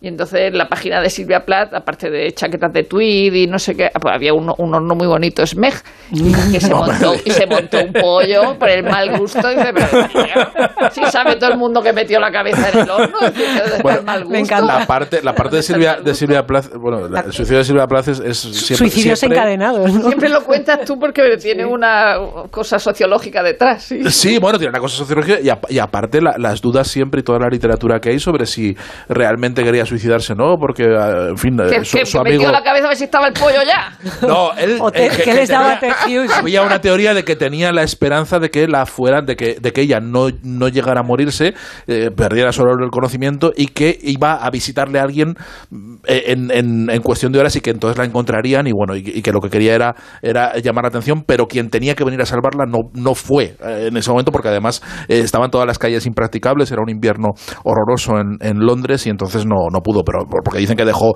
dejó la comida hecha para los niños y que fíjate y que no sé cuántos tal. O sea, hay un montón de especulación en torno, en torno a Silvia Plath y varios libros. Uno de ellos lo escribió Al Álvarez, que era un crítico amigo suyo y que, se titula Un Dios salvaje y que, que, además donde sostiene que Silvia Plath no, no, no quería, no quería suicidarse y, acusa a su marido, le, culpa prácticamente de la muerte, una cosa muy, muy fea en general y todo. Pero fíjate, hay, para, para los amigos del morbo y de los que ponen hornos en, en los reportajes, eh, además hay, hay una eh, hay, hay, una visita, mm, o, si, si, quieres pagarlo, o quieres pedirlo o reservarlo por, de antemano, en el Hotel Roma de Turín te puedes quedar a dormir en la habitación donde se suicidó Cesare Pavese y, y, están los mismos muebles. O sea, solo han cambiado la tele. Hay una tele de plasma ahora, por lo visto. Mal, vi, unas focos, sí, debería estar. O sea, de hecho, no debería haber tele, porque no había tele en ese momento. Pero, o sea, están el mismo mobiliario, solo que le han, le han, añadido una tele y me imagino que habrá, que habrá wifi también para que te puedas hacer eh, selfies y, Una psicofonía. mandarlo. A mí sí me parece bien, o sea, cada uno tiene derecho a visitar y a disfrutar. O sea, ah, no, sí, yo, no estoy, yo no lo estoy juzgando, yo digo que muy bien, que, lo, que para el morbo digo que está, que, que, que, lo, que han tenido la, no sé si la delicadeza o el, o el morbo, o, la, o, lo, o todo lo contrario, de dejar... El automático de la casa de Primo Levi, que no hay ningún cartel. Sí, pero pone Levi porque todavía, todavía viven familiares, todavía vive la ah, familia. Entonces, es que era la casa familiar. Primo Levi ahí sí que es un misterio si se suicidó. Sí un accidente. La familia nunca ha reconocido. Yo creo, yo creo que sí. creo que además había, tenía, tenía muestras de depresión bastante, bastante acentuadas en el año 67. Yo, yo la primera vez que fui a Turín, lo primero que hice fui a, fue a visitar ese, ese portal porque Turín es una ciudad de suicidas. Turín es una ciudad de escritores suicidas. Estaba, estaba Salgari, que estaba Cesare Pavese. de Salgari. Primo, Primo Levi. Además, eh, Salgari que estaba arruinado. Arruinado y le hecho. Y, a, los, a, los, editores. a los editores, eh, como, oye, por lo menos pagadme el entierro y darle de comer a mi, a mi viuda y a mis hijos. Salgari que había vendido la de Dios. Eso, imagínate vivir en la morir en la indigencia. Impresionante, ¿no? Y es una ciudad que de, verdad eh, algo, algo debe tener. O sea, si, si esto fuera un programa esotérico. la nave del misterio. Si esto fuera la nave del misterio, si esto fuera, si esto fuera el programa de la Rosa de los Vientos en lugar de ser la cultureta, le dedicaríamos, le dedicaríamos a Turín los se misterios. Quema la capilla en la que estaba la sábana santa y no sé qué. Sí, sí, pero, tienes, tiene, tiene, ese aire. El propio Nietzsche, ¿no? Eh, el propio Nietzsche enloqueció en Turín, ¿no? O su rapto más. Sí, cuando le susurró al caballo. Le susurró al caballo en una, en una plaza. Eh, que volvía en el, en el, año 1900, además, volvía una noche de invierno a su casa, que tenía una habitación en una, en una de las plazas del Turín Viejo y había un cochero que estaba muriendo a palos a, a, su, a su caballo y entonces se, Nietzsche se compadeció mucho, le apartó al cochero y empezó a, a abrazar y a, y a, susurrarle cosas al caballo que nunca se sabe que ha dicho y esas, esas palabras que nadie sabe que le dijo Nietzsche al caballo, eh, que fueron las, las, últimas que pronunció porque ya después eh, cayó en una fascia y no dijo nunca, nunca nada más, es uno de esos misterios poéticos que, que muchos escritores han, han especulado sobre ello. A mí del, del libro de Marca Ellas aparte de la, de la recopilación de notas de suicidio que llega en algún momento llega incluso a abrumar, incluso a hacerse un poco reiterativa, porque es verdad que creo que, que unas se van hay, hay cierto tono y hay un cierto una, una, una es que es agitador cultural. Sí. parte no, de una, parte digo, de una obra digo de las teatro, notas ¿no? digo las notas parte de, de, una obra de teatro parte de la nota. Sí. Sí, sí, en el en el en uno de los textos de reflexión sobre el suicidio dice algo que, que, que a mí me, me estoy, estoy, bastante de acuerdo. Dice de, de ser pensado como un acto libre en la antigüedad pasó a ser pecado con el cristianismo. Luego se convirtió en un crimen y ahora se considera una enfermedad es verdad que desde la antigüedad no hemos dejado o sea no, no no, hemos respetado a los suicidas. Eh, o, son una cosa u otra y además y ahora hay una obsesión por intentar prevenir, por intentar prevenir el suicidio, cosa que no sé y hay una paradoja que en el suicidio asistivo, que en el suicidio, en el sí, bueno, y es un problema gordo y es un problema gordo más allá de, de, que, su lógica, que, la, que, es una paradoja también que el, en el suicidio asistido lo único que no puedes alegar es estar deprimido. Quiero decir, tú no puedes si, si quieres acceder a la asistencia a la muerte digna, eh, la depresión no, no se considera considera eh, una, un motivo para mm, querer el suicidio. Tú no puedes, tú puedes estar incapacitado eh, físicamente, tener una enfermedad terminal, eh, pero, pero para que te garanticen la asistencia a- al suicidio, al suicidio, a la muerte digna, no puedes aludir que no soportas la vida, que es la, la motivación última del 90% de los suicidas. Eh, esa. Claro, Bueno, esa es dice- la, la de no aguanto la vida. lo que sí, dice Albert Camus el- al principio del mito de Sísifo, del el, el único problema filosófico relevante es el del suicidio. El del suicidio, Sí, lo es, la vida merece la pena ser vivida, ¿no? Que es al el- final lo condena a ser el, el, digamos la experiencia última eh, personal, o sea, es la, la- en la que tú decides en qué momento y de qué manera. Pero es verdad que es el gran misterio y Eh. es cierto que todas las notas que donde un- uno esperaría encontrar algunas razones nunca, Ahí nunca las la hay. clave. Es lo que tú decías, Sí, Rubén. porque- nunca están, nunca. Pero- Podemos incluso incluso algunos que han escrito más de una nota como Ciorán, o sea, ¿no? Que, que, Ciorán hay un momento casi cómico en el libro donde dice que, que- que asesoraba a, a gente que quería suicidarse, que, que se había convertido como en un consultor de, suicidas casi, ¿no? sí, es verdad. Eh, incluso la gente que medita mucho sobre ello, eh, el, el misterio permanece. que Ya, el pero tú, si, tú, no si es- Dalida en la única nota que conocemos dice la vida me resulta insoportable, o sea, que, que no entiendes ahí. O sea, que eso está clarísimo, no tiene ningún... ningún o sea, otra cosa ya que te adorne como, como, como Bumir Abral, que el de trenes rigurosamente vigilado, que decía él en vida que era que, el ado- que el suicidio era un adorno de la persona y que lógicamente se tiró por una ventana como capuchín, ¿no? Sí. Pero pero el, el ¿por qué tenemos que entender eh, Es impresionante que no quieras vivir? No La, la nota, a mí me impresiona y- mucho bueno, la, de, la de Jerzy Kosinski, Póstumo.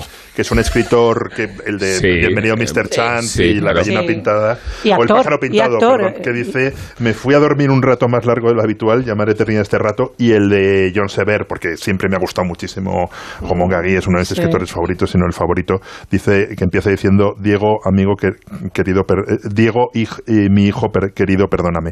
Y luego hay unas notas de suicidio que no están en el libro, porque no son escritores, pero que son especialmente impresionantes, que Ah, suelen ser vídeos, Dalida. que es el, el, el- el terrorismo suicida, ¿no? que es uno de los grandes que ha sido tratado en, en muchas series, no sé, en The, en The Looming Tower o en yo, eh, United 93 En o Homeland. en... O sea, claro, realmente es... O sea, ¿qué lleva a alguien a, a suicidarte matando de una manera tan tan tan brutal? Que es A- una cosa que... Fan- a propósito, a propósito de, El paraíso. de- Claro, de pero es pero, hay en, en los atentados de La 2005 promesa. hay por ejemplo que son esos misterios hay fueron cuatro terroristas tres se explotaron en el metro y otro de ellos estuvo paseándose por la bomba por medio Londres porque seguramente no se atrevía a, a- a- Sí, hay un a- momento en el, que no, ¿no? en el que no podía detonar y acabó de la- detonando en, una, en un Pero es verdad ¿no? que Willy ahí la- la- la- el objetivo es el, el paraíso. Paraíso, O sea, no, no es renegar de la vida eh, como aspirar a una superior. Pero no es la angustia el- de Von Gleis pegándose. pero los- pero bueno, los- en el caso de Von Gleis es muy gracioso, bueno, muy gracioso, muy curioso, porque él, él se suicida con su novia que, a la que diagnostican cáncer.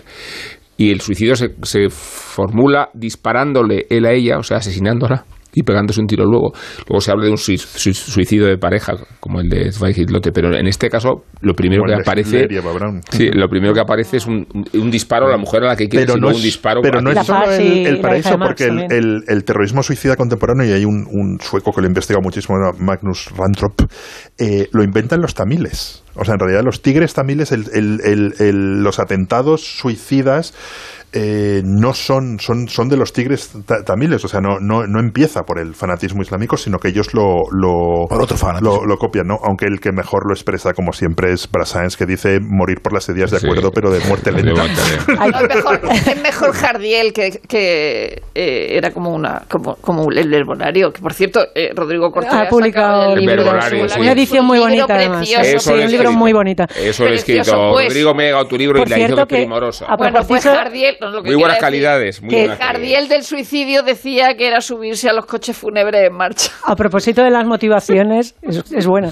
A propósito de las motivaciones eh, y de las representaciones del suicidio, por cierto que mm, Sergio va, va a ser- va a pecar aquí de modestia y no va a hablar de la mirada de los peces, pero eh, eh, es un libro fantástico eh, sobre que también reflexiona sobre, sobre, el tema. sí, sí. Eh, So- sobre un antiguo una- profesor una- mío que se, que se suicidó, vamos contándolo, no, no es que dejó una nota, dejó eh, cientos de horas de grabación y, y muchísimos escritos. Muchas conversaciones y- conversaciones y muchas Mm. intervenciones, sí. Que de alguna manera apuntala también la personalidad Es de curioso, quién fíjate, está aquí esto, esto es una cosa que no estaba, que no estaba en, el, en, ese, en ese libro, eh, que me lo contó un hermano suyo después de publicar el libro y me dijo que fue a, a- ver qué había visto justo antes de, dormir, porque él se fue, se fue a, la cama y, mm, tomó lo, lo- que tuviera que tomar y ya no despertó, ¿no?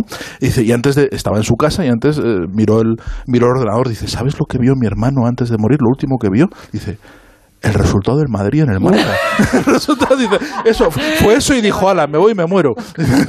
y, y eso, y eso les tenía locos, eso les tenía locos. Les Sí. tenía locos, pero dice, pues claro, yo creo que también era sintomático de lo naturalizado que tenía. Claro, lo es que intentar encontrar las razones del suicida es, eh, además, es lo que apuntala casi todas luego las narraciones que hay sobre el suicidio.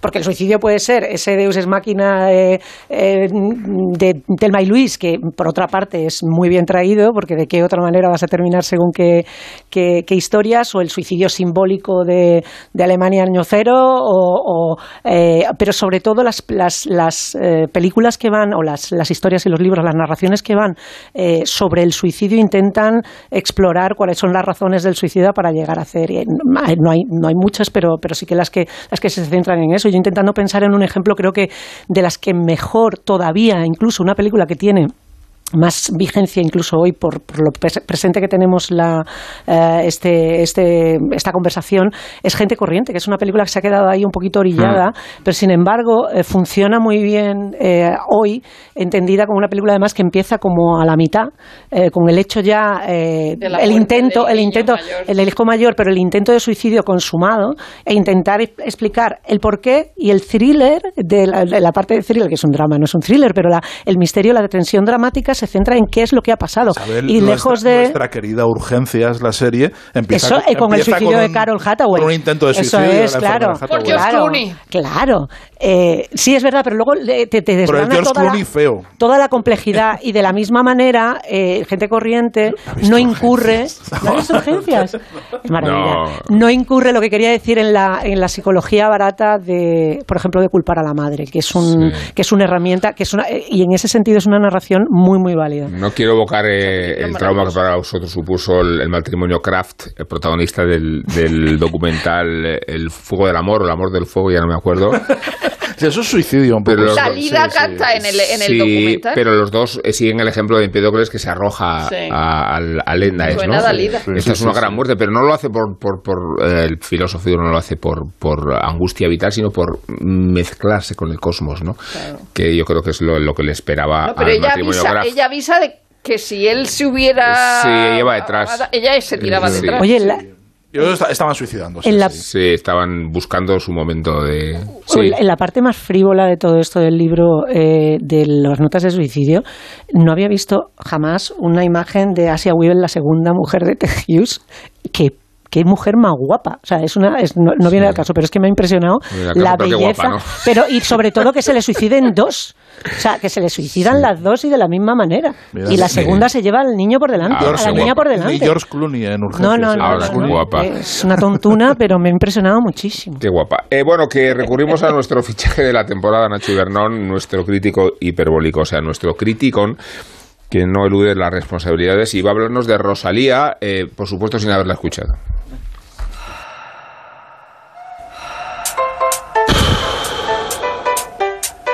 Está por todas partes.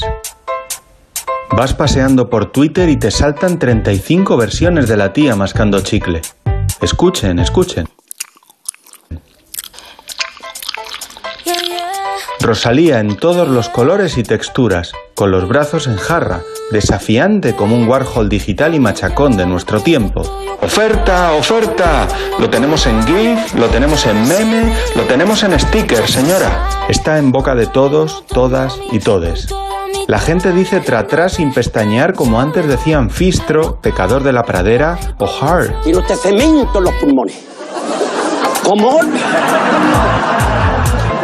La cosa empezó siendo trap y ha llegado a convertirse en el pop más popular de mi patio de vecinas. Es que te encanta lo máximo y no te has dado ni cuenta.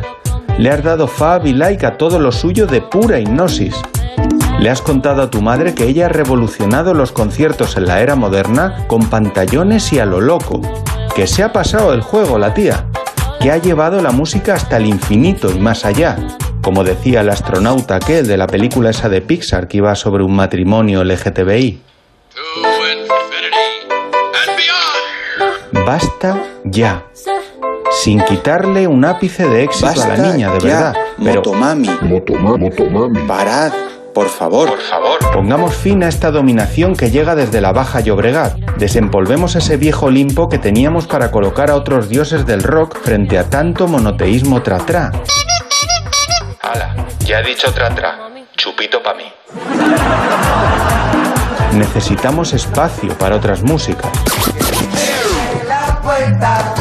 Pero no me hables tampoco de Zetangana, que te veo. Por favor, parad ya. Salid del perímetro de Rosalía. Joder. Miremos más allá. Far away. Miremos a Taylor Swift, por ejemplo, que saca nuevo discazo en octubre después de haberse cascado 15 minutacos de videoclip para ganar el premio al mejor largometraje en los MTV. Toma, Kanye West, ven a por más. Debatamos en redes si sois tan valientes sobre si Ludovico hace arte o música de ascensor.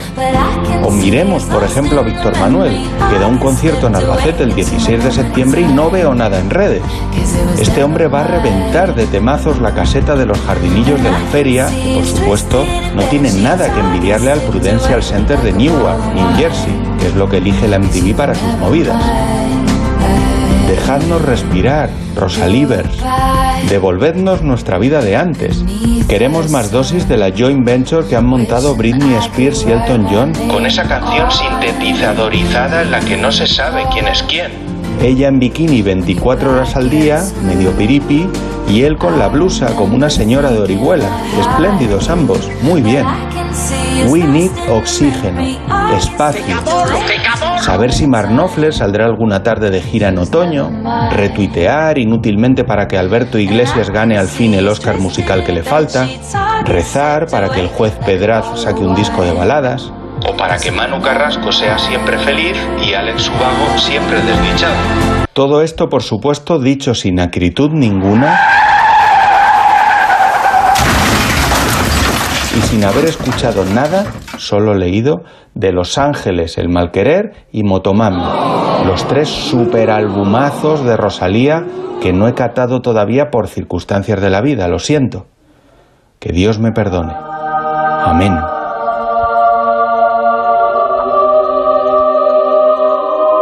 En Onda Cero, La Cultureta. Que vuelvas de tus vacaciones más blanco que una sepia, pase. Que vuelvas sin muchas ganas de volver, lógico. Pero que te vuelvas sin el cupón extra de Navidad de la 11, eso sí que no puede ser. Ya está a la venta el cupón extra de Navidad de la 11, con 75 premios de 400.000 euros y más de 910.000 cupones premiados. Estas vacaciones no te vuelvas sin tu cupón extra de Navidad de la 11. A todos los que jugáis a la 11, bien jugado. Juega responsablemente y solo si eres mayor de edad.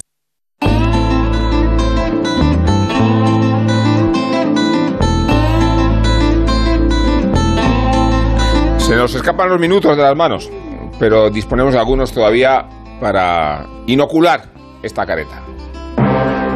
Pantallas. Pantallas. Pantallas.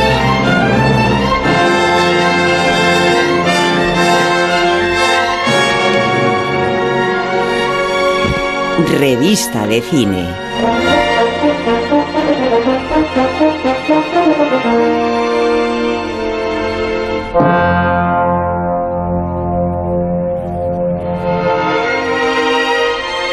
¿Qué habéis visto estos días recién? The Good Fight. The Good Fight. Primer capítulo. Adelante. Solo, es que no, no, en fin, me, me he lanzado, pero realmente tampoco quiero decir mucho porque tenía la esperanza de que me acompañasen Isabel y Rosa. Yo me lo pero, pero se lo, pero se lo guardan, pero se lo guardan y no lo, Rosa no lo ven. Como los caramelitos de- buenos. Hasta que está entera, ¿no? Eh, No, pero lo voy a ver, lo que pasa que... Es que el como- capítulo semana Sin semana. estrés, ¿no? Sin estrés. No quiero que se acabe. Es que lo Es pusieron que- ayer a las... eh, lo estren- No es que lo estrenaron ayer a lo largo del día, lo estrenaron a las 10 de la noche. Sí. Entonces, eh, Sí. ya estaba durmiendo. ¿En serio? Sí. Es que Rosa Es que- se acuesta a las que me- ah, 7. es que ahora me levanto a las 5. No me digas. Sí. Tú no. La España que madruga. eh, me suena. Entonces estaba durmiendo. Y hoy, pues, no me ha dado tiempo y he estado viendo un poco el documental de HBO de, Del Rey. Del Rey, de Salvar al Rey. Y Yo me he visto este Armie fin de Hammer. Pues os digo, The Bueno, Good yo- Fight. ah, pero yo solo vi la semana pasada. The, ya The escribí. Good, The Good Fight en esta, no sé por dónde seguirá la temporada, pero en este primer ¿Va por la guerra capítulo civil? de la sexta, sí, ha empezado, ha- no, ha empezado la guerra civil en Estados Claro, por Unidos eso. y, y- y la cosa se convierte prácticamente ya en una cosa de fantasía, o sea, de eh, pa- tiene como un cuento Claro. de Cortázar, porque ahí el marido fuera, de ella lucha La en cosa la- cómica. Ah, Espera, espera. ah, Hay- en spoiler no. ellos están en el bufete y fuera está todo lleno de disturbios. El y norte y sur Entonces, esto otra vez. lo que ves de la guerra es el de la, de la guerra que está empezando, de, de algo, de un conflicto, son los disturbios que están ocurriendo en la, en, en la calle que no, que no los vemos, entre otras cosas porque No que, que serían muy caros de grabar. Entonces se ve con, con, con Esto es una webserie, no no lo olvides que es una webserie. con efectos de luz y de sonido. pum, pum, y entonces eso hace que, que parezca un cuento de Cortázar o de Borges, que sea casi casi casi realismo mágico, porque está ocurriendo algo Pero lo tremendo del que juzgado- todos saben, pero no sabemos qué es. Lo del juzgado era en gran medida eso, la, de la Hombre, lo del anterior, juzgado de Mandy Patiki, no me digas. No sé, o sea, no quiero tener un momento miserables, pero la semana pasada no hablé de Trembala, ¿no? Que la fui a ver al cine. Me Ay, no la vi- no la- no hablaste, Muy graciosa. No te dejamos, ¿no? Muy divertida. Es una peli gamberra tarantiniana en la que Brad Pitt es- está graciosísimo como un asesino a sueldo con mala suerte y a la vez con buena suerte. Y es un completo disparate parque de atracciones de dos horas que, que te lo pasas fenomenal. Vamos, la verdad es que es de esas películas que dan ganas de, de volver a ver cuando quieras poner el cerebro en la nevera. Tampoco es que... Pero bueno, es un... es- son- Mucho mejor que en el horno, son- ¿eh? Son no sé cuántos Mucho mejor asesinos que en el a horno. sueldo que coinciden en un tren bala entre, entre Tokio y Kioto y tiene muchísima gracia. Es una película que puede haber hecho Ta- Tarantino, pero tiene mucha gracia, muy, muy recomendable, la verdad. Yo tengo un montón, o sea, he visto un montón de cosas, pero como estamos en capilla de los semi que se entregan el, el lunes, Que son la antesala de que son la antesala de los semi, de la antesala de los a la antesala. No, eh, está por ver, solo así como cebito, a ver en qué, en qué quedamos, podemos hacer apuestas si queréis, está por ver si Yo no, no- revalida... Emmy no sé, no sé nada y espero Revalida, no pero te pongo yo en situación. Son si unos reval- premios de televisión. De televisión. De televisión, La- que a, a quien nadie le importa nunca. Premian todo en la tele. Si revalida Succession, si se lleva el gato al agua White Lotus, que al, al- parecer es la que... La sí, basura.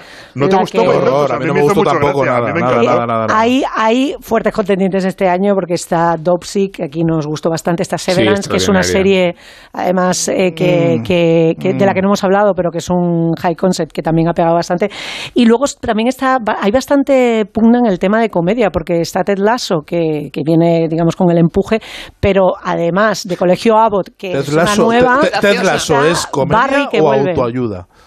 Pues sí, es- estoy de acuerdo contigo. Ted Lasso además empieza a, a tener ese efecto campamento de me cae demasiado bien todo el mundo y quiero que todo el mundo sea bueno y solamente elijo a uno para que sea el adversario. Acaba siendo estomagante, ¿verdad? Empieza Es un siendo muy poco- divertido y acaba... Es monísima, pero la primera se pasaba bien, la segunda ya es un poco abuso. Viene empujando es JF, que despide el programa como es costumbre y en estas condiciones. One, two, three, four. One, two.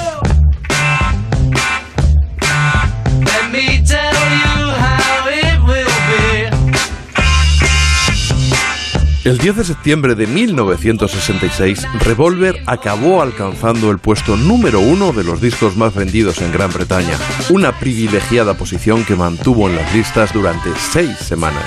El álbum contaba con una icónica portada diseñada por un buen amigo, Klaus Burman, y era el séptimo álbum de los Beatles. Se había publicado el 5 de agosto, pocas semanas antes de que decidieran dejar los escenarios por sentirse como un circo de pulgas.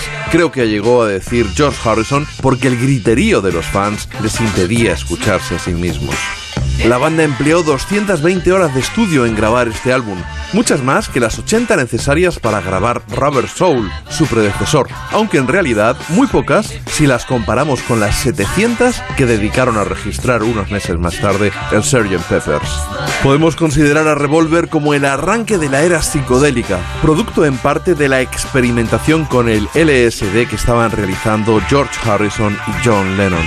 Este adaptó escritos de Timothy Leary para la letra de Tomorrow Never Knows, en la que experimentaron con samples y loops de instrumentos tan diversos como el sitar, la mandolina, la flauta y el melotrón, entre otros. George Harrison siguió profundizando en la música hindú en Love You Too, pero sobre todo se lució con Taxman, una canción que evidenció que en el seno de los Beatles había otro gran compositor, además de Lennon y McCartney. Taxman es una canción de protesta contra una carga impositiva del 90% sobre sus ingresos que el laborista Harold Wilson amenazó con aplicarles al llegar al gobierno.